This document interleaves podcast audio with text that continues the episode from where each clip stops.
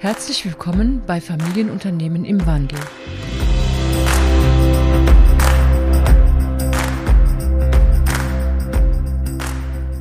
Hallo und herzlich willkommen zur nächsten Folge von Familienunternehmen im Wandel, dem Podcast zur gelingenden Unternehmensnachfolge und dem zukunftsweisenden Kulturwandel.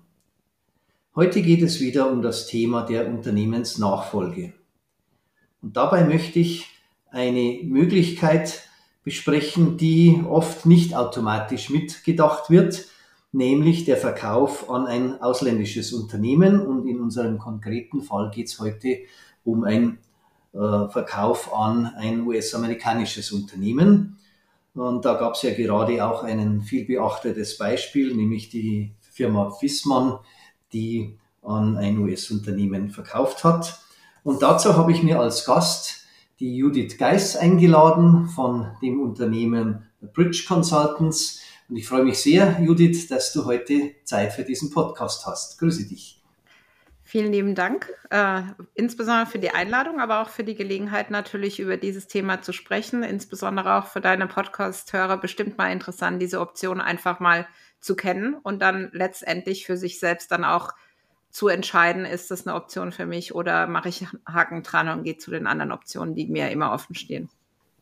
Ja, wir hatten ja gerade im Vorgespräch kurz darüber gesprochen, dass es natürlich immer mit einer anderen Kultur auch zusätzliche Herausforderungen ergibt, aber eine andere Kultur bringt natürlich auch immer neue Lösungsansätze mit, so dass wenn es gut funktioniert, äh, so eine Doppelkultur äh, Inhaberschaft und vielleicht Führungsmannschaft eine ganze Menge äh, erreichen, vielleicht sogar manchmal mehr erreichen kann. Und wie du weißt, habe ich ja selbst zwölf Jahre in den USA gelebt und auch als, äh, war als Geschäftsführer tätig. Und später habe ich auch äh, interkulturelle Programme durchgeführt. Deshalb ist mir das Thema zwischen diesen beiden Kulturen natürlich auch sehr geläufig und bin sehr, sehr gespannt über deine Erfahrungen, ganz speziell in der in der Situation eines äh, Unternehmensverkaufs. Ja. Äh, stell dich doch mal bitte kurz vor und dein Unternehmen. Genau, mein Name ist Judith Geis, bin nun seit knapp 14 Jahren ähm, als äh, Beraterin, Interim-Managerin unterwegs und habe relativ schnell diese Fokussierung gehabt auf äh, quasi die Situation, wenn ein un deutsches Unternehmen verkauft wird, in der Regel aus dem Mittelstand an Amerikaner. Welche Herausforderungen kommen dann auf das Unternehmen zu? Und äh, ich bin ja auch Podcast-Kollegin von dir mit meinem Podcast Übernahme als Chance, wo ich einfach sage, es kann eine Chance sein und dazu bedarf es, wie wir ja auch im Vorgespräch schon gesprochen haben, dass beide aufeinander zugehen und gemeinsam an einem Erfolg arbeiten. Also das ist keine Einbahnstraße, sondern geht nur im direkten Austausch. Und für diejenigen, die sich vielleicht auch noch ein bisschen einlesen wollen, habe ich auch ein Buch geschrieben, wo wirklich mal die Themen, die wir mit Sicherheit heute gar nicht alle im im Podcast mitbringen können. Aber für die, die es dann näher interessiert, sicherlich interessant ist, da vielleicht zumindest mal ins Buch reinzuschauen, ähm, um nicht in der Situation zu stehen, in der oft meine Kunden stehen, die dann sehr, sehr überrascht sind. Ja, und ähm, ich denke, auch dein Ansatz ist so lieber vorher sich vorbereiten, sich in Optionen zu bewegen, wie wir uns alle bewegen sollten und dann zu sagen, okay, wenn das jetzt meine Wahl ist, dann bereite ich mich entsprechend vor, um dann am Ende nicht überrascht zu sein.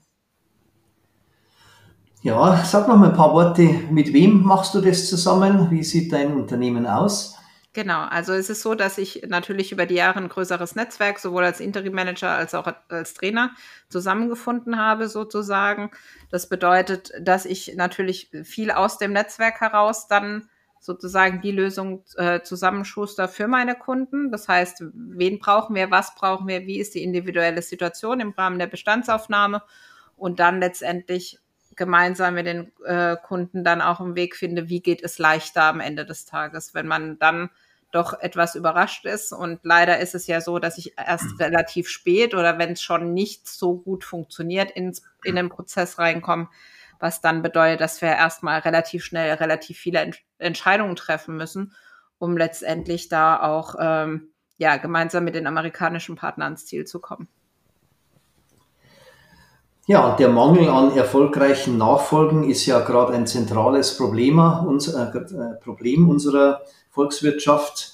Äh, und eine gescheiterte Nachfolge bedeutet ja auch immer Verlust von Wertschöpfung, Arbeitsplätzen, Standorten und auch Wohlstand. Und wenn man denkt, dass mehr als 95 Prozent der deutschen Unternehmen kleine und mittelständische Unternehmen sind, äh, speziell natürlich auch auf, äh, auf dem flachen Lande eine ganz, ganz wichtige Rolle spielen, dann ist natürlich jede Form der Nachfolge, die dazu mithelfen kann, diese Unternehmen zu erhalten, ein, äh, ja, eigentlich ein Glücksfall äh, im Moment. Ich habe es im Vorgespräch auch gerade gesagt, äh, gerade heute habe ich gelesen, dass die Firma Eiles auch Insolvenz angemeldet hat.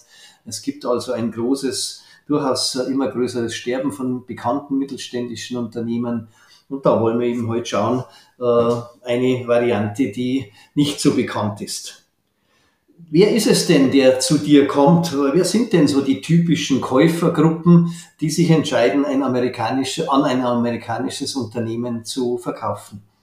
Also ich würde sagen, das ist genau die Kundengruppe, die du gerade angesprochen hast. Der klassische deutsche Mittelstand, ähm, der in der Familie beispielsweise nicht fündig wurde in Sachen Nachfolgeregelung, die vielleicht auch andere Optionen geprüft haben. Wir hatten es im Vorgespräch äh, über den Wettbewerber gegebenenfalls, der in unmittelbarer Nähe ist, ähm, bis hin zu, sa zu sagen, okay, wir, wir gehen jetzt offen in diesen Verkaufsprozess und schauen mal, was dabei rauskommt, ist eigentlich alles dabei. Wichtig dabei ist, dass mir immer mehr auffällt, wie überrascht man dann doch ist nach diesem Verkauf.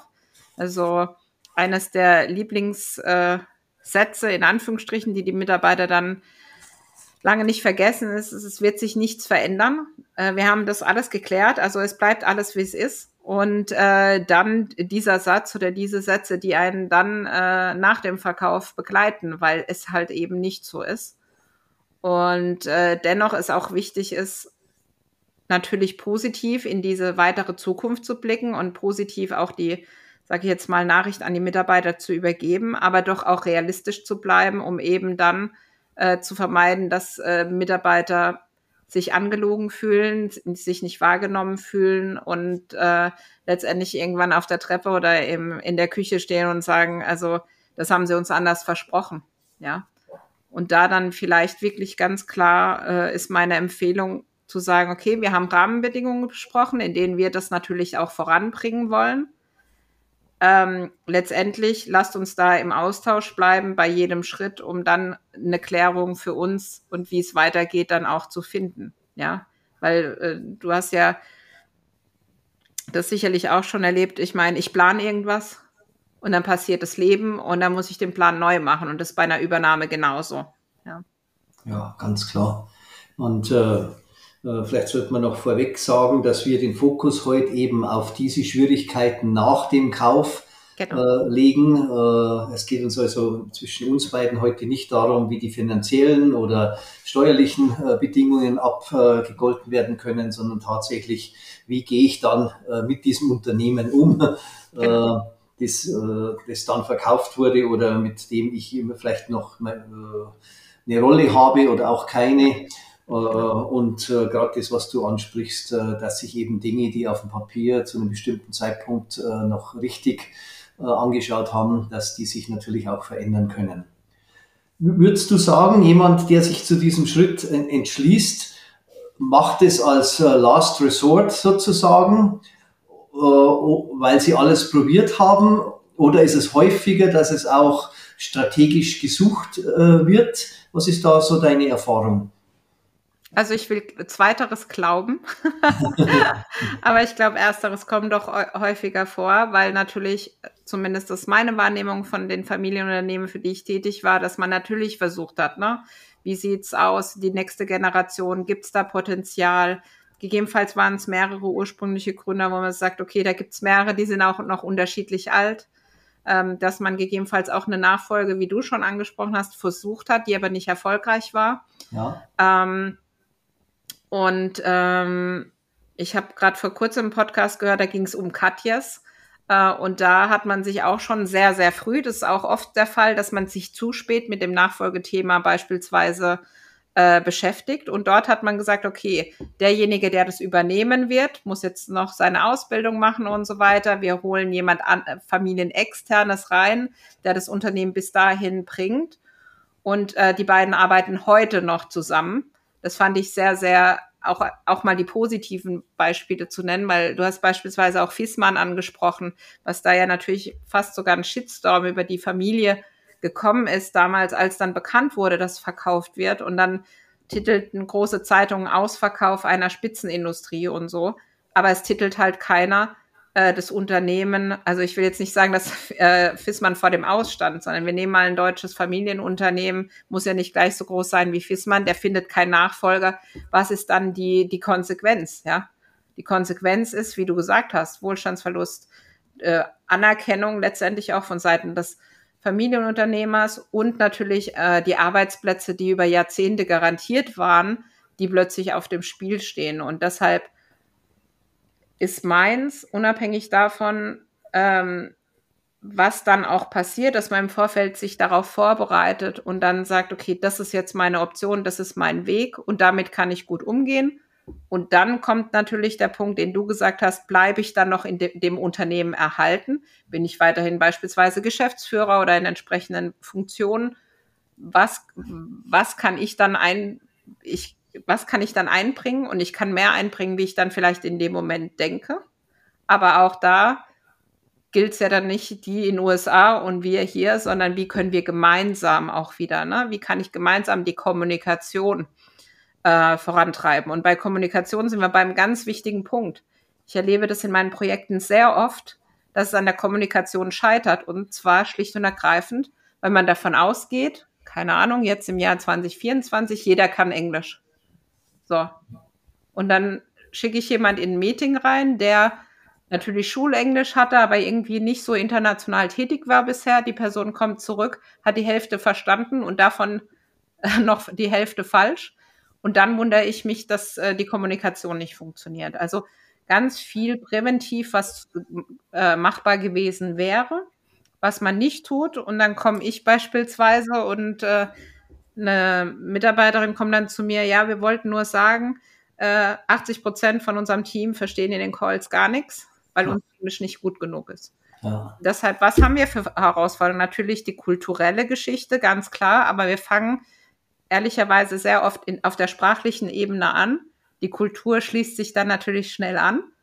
Ähm, also ich bin es nicht gewöhnt, mit der Zeitverschiebung zu arbeiten. Ich bin nicht äh, ich bin nicht gewohnt, fünfmal gerade sein zu lassen. Also der klassische deutsche Ingenieur, würde ich jetzt mal sagen, ohne jetzt äh, im Stereotyp zu verfallen, aber einfach, um das zu sehen, wo man ganz deutlich merkt, ähm, da gehen Welten aufeinander, aber im Endeffekt wird da dann sich eher abgegrenzt, wie zu sagen, hey, super, also ich habe jetzt die Möglichkeit auch mal einen Vorschlag zu bringen, der wird dann besprochen und wird vielleicht eher gemacht, ohne dass ich schon 150 Prozent ausgearbeitet habe. Und das sind die Sachen, die dann langfristig auch dazu, was einen anfänglich irritiert, das dann ist, was gerade die Mitarbeiter, die dann im, an Bord bleiben, sagen, ich habe so viele Chancen. Und ich meine, auch als Familienunternehmer nehme ich das immer wahr. Ich möchte ja, dass mein Unternehmen in tolle Hände gerät, dass meine Mitarbeiter sich entwickeln können. Und was würde ich meinen Mitarbeitern nicht mehr wünschen, wie dass sie sich in einer größeren äh, Unternehmung wiederfinden, wo sie international Karriere machen können, in denen in Welten offen steht, die ich früher nicht bieten konnte. Und ich glaube, das sind so ein paar Punkte, die schon in dieses Thema strategische, kulturelle, aber auch das Zwischenmenschliche mit reinspielen, weil letztendlich haben wir es ja nicht nur mit Zahlen, Daten, Fakten zu tun, sondern jeder einzelne Mensch, der da beteiligt ist. Ja. Ja, und es klingt ja stark danach, dass man eben auch äh, bei diesen äh, internationalen äh, Mergers oder Übernahmen, äh, und das ist ja auch meine Erfahrung aus, aus USA, in der Due Diligence praktisch fast immer vergisst oder sich die Zeit nicht nimmt, diese Dinge auch mit zu betrachten, sondern dass eben die, die konventionellen Kriterien, sage ich mal, dort überwiegend betrachtet werden und dann der, der, wer immer dann das Unternehmen führt, ob es jetzt der bisherige äh, Inhaber oder Geschäftsführer ist oder auch ob ein Geschäftsführer dann kommt von dem, von dem von der Käuferseite, äh, dann mit diesen Problemen äh, leben lernen muss und umgehen äh, können muss und dann ja auch offensichtlich auch äh, auf Menschen wie dich zurückgreifen kann, äh, wenn es vorher nicht betrachtet wurde. Wie ist es denn auf der Käuferseite? Äh, hast du das Gefühl, dass man sich dort entsprechend vorbereitet und diese Dinge betrachtet? Und wer ist überhaupt der typische Käufer? Wer kauft denn ein mittelständisches Unternehmen in Deutschland?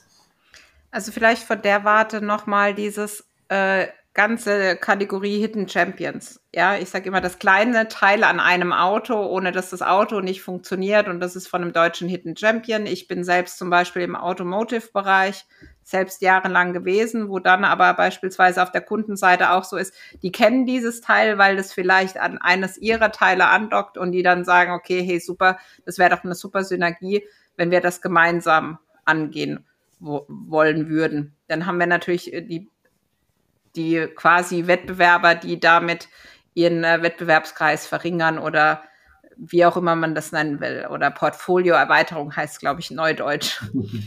ähm, wir haben natürlich auch die ganzen ähm, Private Equities dieser Welt, die sagen, okay, passt gut in unser Portfolio. Wir haben Erfahrung, wie man solche Unternehmen äh, aufstellt, skaliert und dann vielleicht auch am Ende des Tages wieder weiterverkauft. Und wir haben natürlich, also was bei mir zum Teil auch ist, natürlich, dass börsennotierte Unternehmen kommen. Und insbesondere dann ist es natürlich ein äh, zusätzlicher kultureller Wandel, weil wie ist es für uns als deutsche Gesellschaft, wenn, wenn wir plötzlich den Gesetzen der Börse oder den mhm. Deadlines der Börse unterliegen? Und auch dann passieren viele Dinge, gerade ich komme ja aus dem Finanzbereich, wo dann auf das Unternehmen wirken, rauskommt aus dem Finanzbereich. Und ähm, so ist es sehr, sehr individuell, wer jetzt letztendlich kauft, aber auch da wieder, ne, wie du sagst, diese Cultural äh, Due Diligence, die, ich sage jetzt mal, in 14 Jahren habe ich ein Unternehmen gehabt, die hat sie vorgenommen. Und äh, gerade da hat man gekauft und ich würde sagen, die äh, Cultural Due Diligence nicht richtig gemacht, weil die Unternehmen nicht gepasst haben. Mhm. Aber da war es dann auch die MA-Abteilung des Käufers. Die wollten die, die Company unbedingt kaufen. Und am Ende hat man wirklich ein kulturelles Chaos gehabt. Und da hat die Mutter entschieden, dass ein deutsches Unternehmen ein anderes deutsches Unternehmen kauft wo man wirklich sagen muss, also wenn ihr wirklich eine Cultural Due Diligence gemacht hättet, dann hätte euch das auffallen müssen, dass die Kulturen komplett unterschiedlich sind. Ja.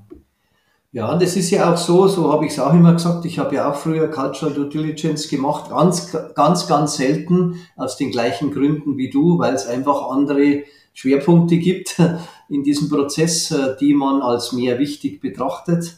Und äh, es kann ja sogar sein, dass man äh, erkennt, dass es zwei ganz unterschiedliche Kulturen sind.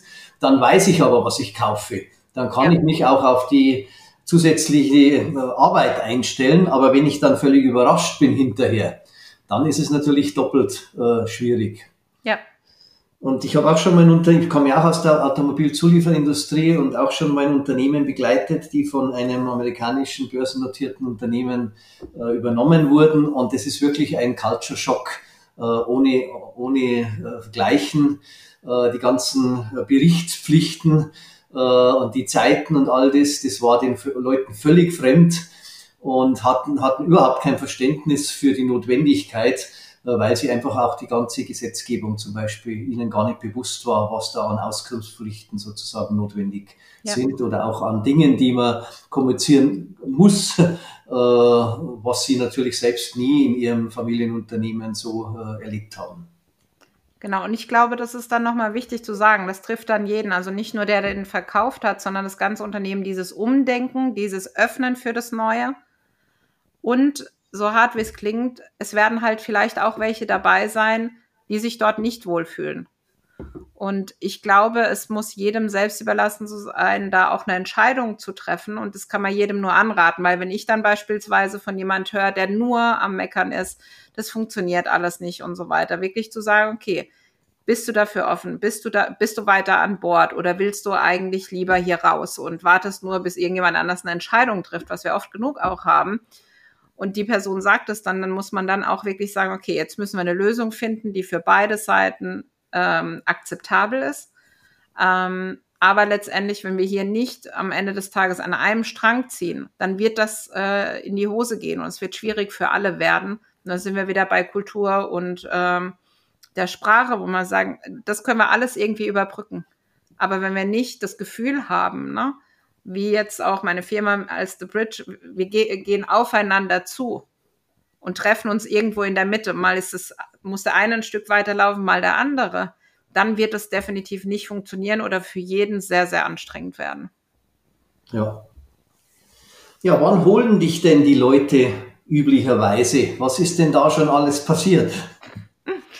Ja, ich würde gerne sagen, man äh, bereitet es richtig schön vor, wie es einer meiner Kunden gemacht hat, der dann im Vorfeld schon mit mir zusammengearbeitet hat und nur gewartet hat, bis ta der Tag X war, um es dann offiziell zu machen.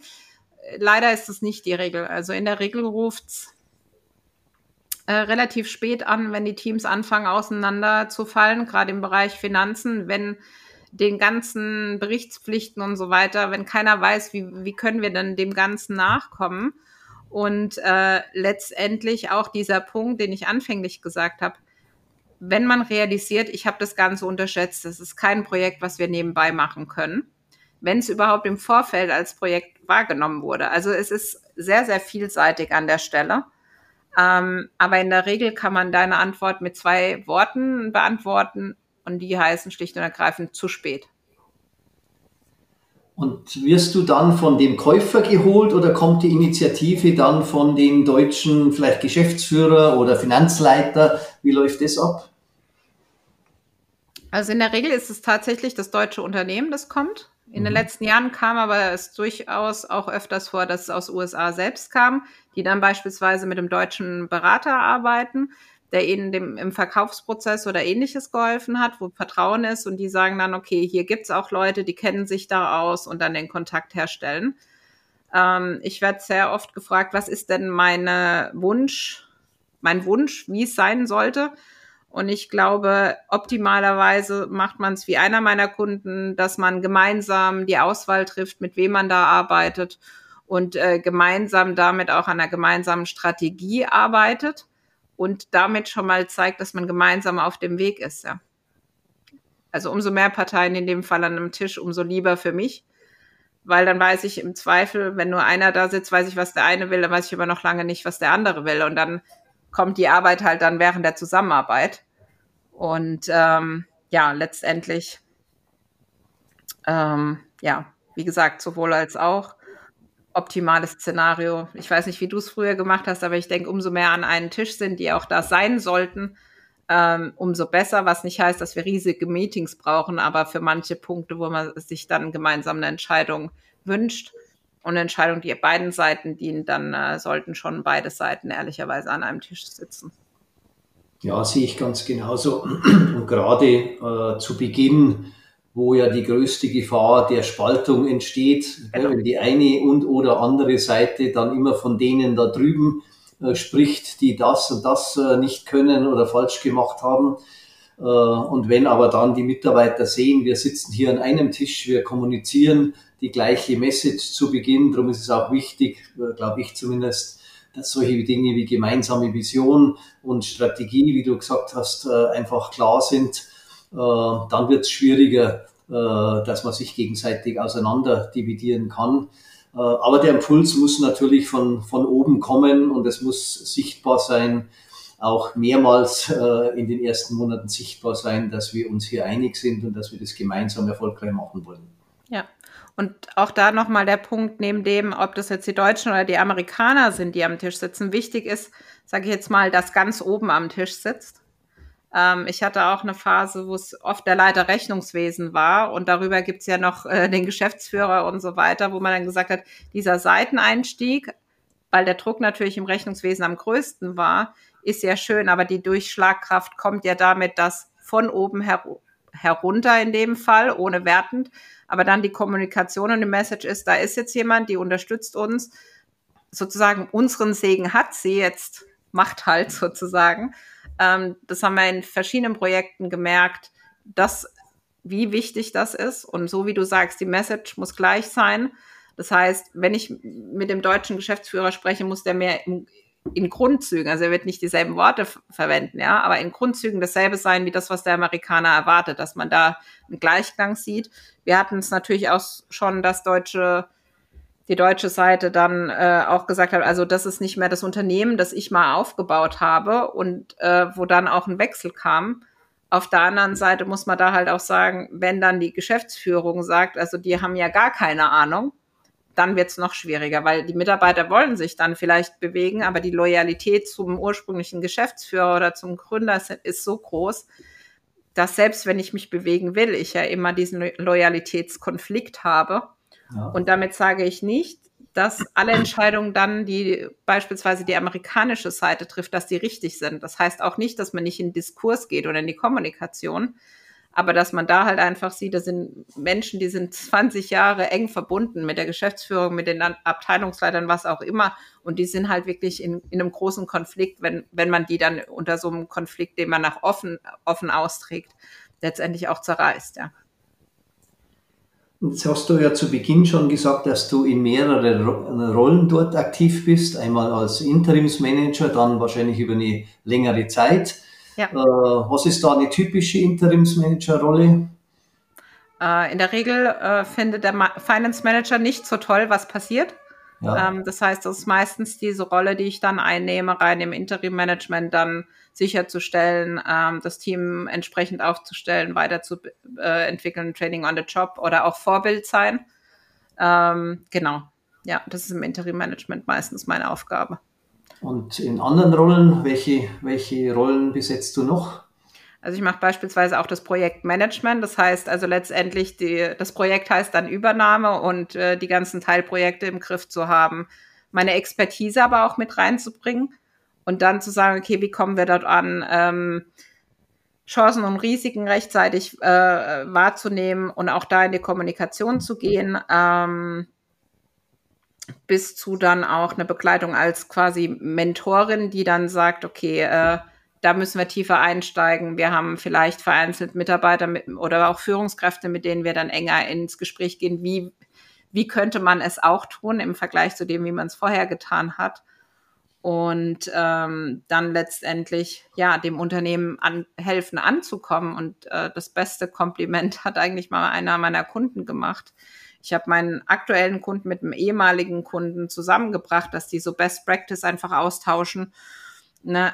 Und dann sagte der ähm, Betriebsleiter, sagte dann so, ja, das ist ja damals alles komplett reibungslos gelaufen, ne? in der Rückschau.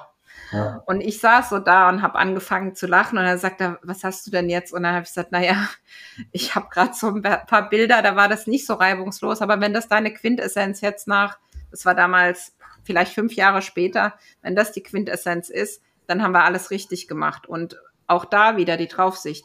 Nicht jeder Tag ist toll, aber wenn wir in der Summe sagen, die Tage, wo es gut ist oder besser ist als am Vortag, äh, steigt an, dann habe ich letztendlich meine Arbeit getan, gemeinsam mit den Teams, weil auch da wieder, ohne, ohne die Mitarbeiter des Unternehmens kann ich gar nichts machen und auch nichts bewirken. Ja, und einer der wichtigsten Aspekte, wenn zwei Kulturen zusammenkommen, äh, ist ja auch ein Verständnis für die Werte der jeweiligen Seite, weil sich aus den Werten ja auch die Handlungsweisen besser erklären lassen. Ja. Und äh, mein Eindruck war schon immer, dass äh, die, obwohl man glaubt, ja, Deutschland und USA, beides westliche Kulturen, das müsste eigentlich relativ einfach sein. Aber meine Erfahrung war, dass zum Beispiel Deutsche und Japaner relativ gut miteinander umgehen können, weil sie beide eine, eine starke Perfektionsorientierung äh, irgendwo haben und, und sich auch Zeit nehmen wollen äh, für bestimmte Dinge. Und ich habe den Unterschied zwischen USA und Deutschland doch immer als einen ja nicht einfachen im Business-Kontext äh, empfunden. Wo siehst du denn die äh, ein, zwei Haupt äh, die am Ende die Zusammenarbeit äh, zumindest zu Beginn äh, durchaus äh, nicht einfach machen. Ich glaube, eines der Punkte hast du schon direkt angesprochen. Ne? Wir fühlen uns gefühlt der Kultur der Amerikaner näher und unterschätzen dann aber, dass auch eine Zusammenarbeit in dem Fall äh, Arbeit ist. Also ich lebe hier in einer Region, äh, wo amerikanische Kas äh, Kasernen einfach dem Stadtbild, die waren einfach da und man hatte immer Berührungspunkte mit Amerikanern und wenn dann gerade bei uns das passiert, dass Amerikaner gekauft und ach, die, die kennen wir, die Kultur kennen wir, haben wir viel gefeiert früher oder was auch immer, ja. Und dann kommt es so, oh, ja, der Amerikaner im Business ist dann doch der andere, äh, ein anderer, wie die, mit dem ich abends feiern war. Und das ist ganz klar. Also stark auf Deadlines, stark auf schnelle Ergebnisse, während wir Deutschen, und da haben wir wieder die deutsche in in Ingenieursgründlichkeit, lieber 150 Prozent, bevor ich rausgehe. Eine Deadline bedeutet, ich kann noch mal rumdiskutieren dazu oder wenn ich nicht fertig werde, ist es auch in Ordnung. Also da einfach dieses unterschiedliche auch Zeitverständnis zu haben. Also was bedeutet das, wenn der andere mir was vorgibt ähm, und wie stringent wird es dann auch umgesetzt, ja? Also ich glaube, da können wir jeder von uns, und ich habe über die Jahre viel auch von Amerikanern gelernt, wo man sagt, okay, jetzt lasse ich mal fünf Grad sein und guck mal, ob was passiert. Und am Ende des Tages passiert ja gar nichts, wenn da nicht noch Schleifchen und sonst was drauf ist. Mhm. Und da geht es nicht darum, dass ein Teil nicht sicher sein soll oder irgendwas. Aber ich glaube, rein kulturell äh, sind, verkünsteln wir uns manchmal. Ähm, und das führt natürlich dann auch äh, keine Ahnung, eines der Beispiele, ein Mitarbeiter hat wirklich so eine gefühlt zwei DIN A4 Seiten E-Mail an jemanden geschrieben in den USA und hat halt entsprechende Antwort erwartet und da kam nur zurück, okay. und äh, der Aufschrei war immens, kann man sich vorstellen. Ähm, wo man dann auch sagt, ja, aber ich meine, du hast es dargelegt, du hast gefragt, wie ist es? Und die Person hat okay gesagt. Also das ist für die schon ausreichend, weil äh, was anderes hat diese Person nicht erwartet. Und ja, das ist dann halt auch das, was man, äh, was man dann letztendlich auch lernen darf. Ähm, und im Zweifel ist die nächste E-Mail halt keine zwei DIN A4 Seiten mehr lang. Ja. Ja, also dieses Thema Planung oder Perfektion versus Speed, das habe ich auch immer als äh, ein, ein Kernelement äh, äh von, von Konflikten erlebt. Äh, ein weiteres Thema war, das, das sich ja fast deckt, das Thema Risiko versus Sicherheit, die Bereitschaft ins Risiko zu gehen und gerade wenn es um das Thema Führung geht, Vertrauen bekommen versus sich Vertrauen verdienen müssen. Also viele Amerikaner waren oft sehr, sehr enttäuscht, dass sie äh, nicht sofort angenommen, vertraut wurden. Und ich habe dann immer wieder gefragt, ja, wie lange hat es denn gedauert, bis du von dem Deutschen Vertrauen bekommen hast? Und äh, kaum zu glauben, aber die Durchschnittszahl war zwei Jahre. Äh, ja. Und da ist einfach eine andere Erwartung da. Und es zeigt eben schon, dass es hier, äh, wie du es ja beschrieben hast, eben nicht reicht, nur auf die äh, faktischen Dinge zu schauen, sondern es braucht wirklich zu Beginn einer, einer Übernahme oder eines, eines Verkaufs auch die, die Betrachtung von, von Werten, von unterschiedlichen Kulturen. Es braucht auch Budgets für diese Dinge und damit äh, da von Anfang an die Kommunikation und das Verständnis füreinander äh, einfach eine gute, einen guten Start und ein guter erster Eindruck ist ja immer wichtig für, für solche Dinge äh, dann zustande bringt. Genau, und bei Budget, Budget würde ich gerne noch ergänzen, also sowohl in finanzieller Natur wie auch in zeitlicher Hinsicht. Denn äh, wenn, wenn man gerade diese Themen bearbeitet, auch die sind zeitintensiv und in der Zeit wird natürlich nichts anderes vorangebracht. Aber ich glaube, da gibst du mir auch recht, das einmal richtig investiert, als Fundament aufgebaut, wird sich, keine Ahnung, wie vielfach äh, wieder ausbezahlen. Denn ähm, wenn man das nicht macht, dann, dann wird es wirklich richtig teuer.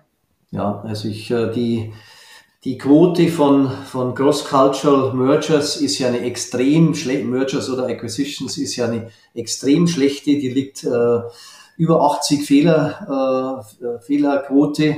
Und äh, damit, wenn man sich auf diese spannende Reise einlässt, die wirklich auch sehr, sehr viel Freude machen kann und sehr viel äh, fantastische neue Lösungen, auch einen neuen Marktzugang zum Beispiel ermöglichen ja. kann, äh, aber es funktioniert eben nur, wenn man sowohl die faktische als auch die menschliche äh, oder wie es immer so schön heißt, Soft-Seite, die gar nicht so soft ist, ja. Äh, auch betrachtet.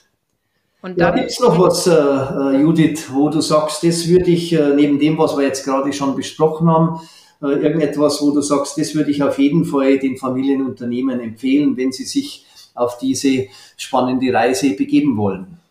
Also ich glaube, du hast es eben schon sehr gut zusammengefasst, aber was ich äh, gleich noch als Impuls hatte, war wirklich dieses, ihnen steht die ganze Welt offen, wenn sie nur dafür auch offen sind. Also diese Offenheit für diese Lösung dann auch zu haben, es nicht als Notnagel zu sehen, sondern wirklich zu sagen, okay, wir haben hier Möglichkeiten äh, für, mein, für, für die Mitarbeiter, für das Unternehmen an sich, auch wenn ich es international vielleicht gar nicht so sehe. Du hattest selbst auch von dem Marktzugang ähm, gesprochen, beispielsweise in die USA, nach Asien, je nachdem, wie die Muttergesellschaft auch aus, ähm, äh, aufgestellt ist. Das heißt, ähm, ich glaube, wenn man da wirklich noch, äh, noch wirklich von kleinen Unternehmen aufgebaut hat, also wenn man dann denkt, es ist wirklich in der ganzen Welt zu Hause, also ich könnte mir vorstellen, dass das nochmal ein ganz anderes Gefühl ist im positiven Sinne und deshalb auch die Mühen wert ist. Und das andere, was wir ja auch angedeutet haben, umso früher man sich darüber Gedanken macht, umso größer sind die Optionen, umso mehr kann ich vorbereiten. Letztendlich mich auch als Unternehmer, weil das Loslassen natürlich auch ein Thema ist. Ich muss dann loslassen können. Und ähm, ich verstehe da jeden, der da seine Zeit braucht. Ähm, und äh, nur dann kann es halt auch gelingen, ja. Da sind wir wieder von oben herunter, muss das gelebt werden. Und ähm, letztendlich, ja, ist es meiner Meinung nach jeder schuldig, dass das Unternehmen weitergehen kann, äh, dass die Mitarbeiter weiterhin ihre Arbeitsplätze haben und damit letztendlich, um jetzt noch größer zu werden, den Standort Deutschland auch zu sichern. Absolut. Und das ist ja letztlich auch äh, ein Teilziel dieses Podcasts, äh, auch einen kleinen Beitrag zu leisten, dass die vielen Familienunternehmen die Nachfolge in einer guten Form durchführen können und dass es dieses Unternehmen dann hinterher in welcher Form dann auch immer an diesen Standorten auch äh, weitergeben kann. Und für mich persönlich ist es immer eine große Freude, wenn Menschen aus, in Unternehmen aus unterschiedlichen Kulturen zusammenfinden, weil mir das auch ein Herzensanliegen ist, weil so auch die Welt ein Stück mehr äh, zusammenwächst. Und äh, danke für deinen Beitrag heute in der letzten halben Stunde, äh, Judith. Mehr finden Sie auf der Webseite von The Bridge, äh, die wir auch wieder im äh, Podcast unten verlinken werden und weitere Informationen zu Unternehmensübergabe und Kulturwandel auch auf meiner Webseite Wege im Wandel auf LinkedIn und YouTube. Ich bedanke mich ganz herzlich, liebe Judith, und ich gehe davon aus, wir werden uns auch weiter mit diesem Thema gemeinsam beschäftigen. Das tun wir. Vielen lieben Dank für die Einladung und an die Hörerinnen und Hörer. Ähm, ich hoffe, Ihnen hat es gefallen, wie wir uns da ausgetauscht haben und Sie haben das eine oder andere mitnehmen können, weil das ist ja letztendlich das, weswegen wir das tun. Danke dir. Auf Wiedersehen. Danke.